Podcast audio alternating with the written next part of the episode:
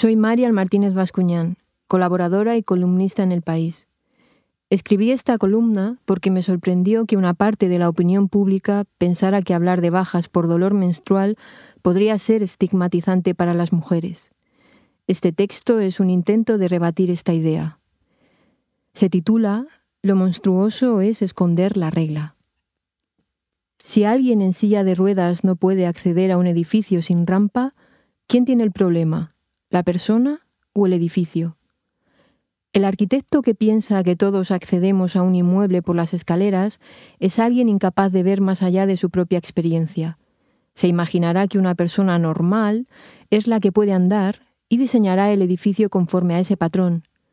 Pero ese patrón de normalidad hace pasar a quienes van en silla de ruedas por seres desviados, cuando la sociedad debería colocar el estigma en el edificio, incluso en el ciego arquitecto, y no en quien solo pretende acceder al inmueble. Algo así ocurre con la polémica sobre las bajas por dolor menstrual, con la salvedad de que quien, pensando en la legislación laboral, reacciona contra esta medida, está obviando nada menos que a la mitad de la población, pues en su cabeza la categoría neutra de trabajador es para alguien que no amamanta a un hijo, sin la capacidad de generar otra vida con su cuerpo y que no menstrua.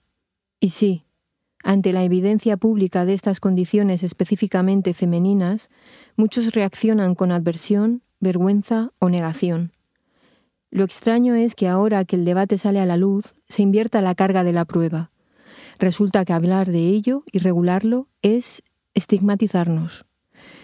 Muchos tratados feministas prefirieron guardar silencio sobre el significado social de la menstruación, aunque afortunadamente no las grandes clásicas, como Simone de Beauvoir, quien escribió con claridad sobre los problemas de las mujeres al acomodar su ciclo a las expectativas sociales y sobre la modestia que se espera de nosotras. Pero ¿dónde queda la promesa de las instituciones públicas de incluirnos como iguales en escuelas, lugares de trabajo y otras instituciones si al mismo tiempo se pretende que éstas no se adapten a nuestras especificidades? ¿Acaso ser mujer es incompatible con ser trabajadora? Para que tengamos las mismas oportunidades que los hombres en el acceso a puestos de trabajo, ingresos y posiciones de poder, no es suficiente con que demostremos ser tan inteligentes, fuertes o capaces como ellos. Eso no es difícil. Más complicado es vencer los obstáculos derivados de las normas de productividad, respetabilidad o autoridad supuestamente ciegas a las diferencias de género y que sin embargo son un puñado de piedras puestas en nuestros zapatos cuando hay que esconder ciertas cosas como si fueran vergonzantes o llamarlas eufemísticamente enfermedades en el vientre, te percatas de que lo monstruoso no es hablar de ello, sino haberlo escondido durante tanto tiempo.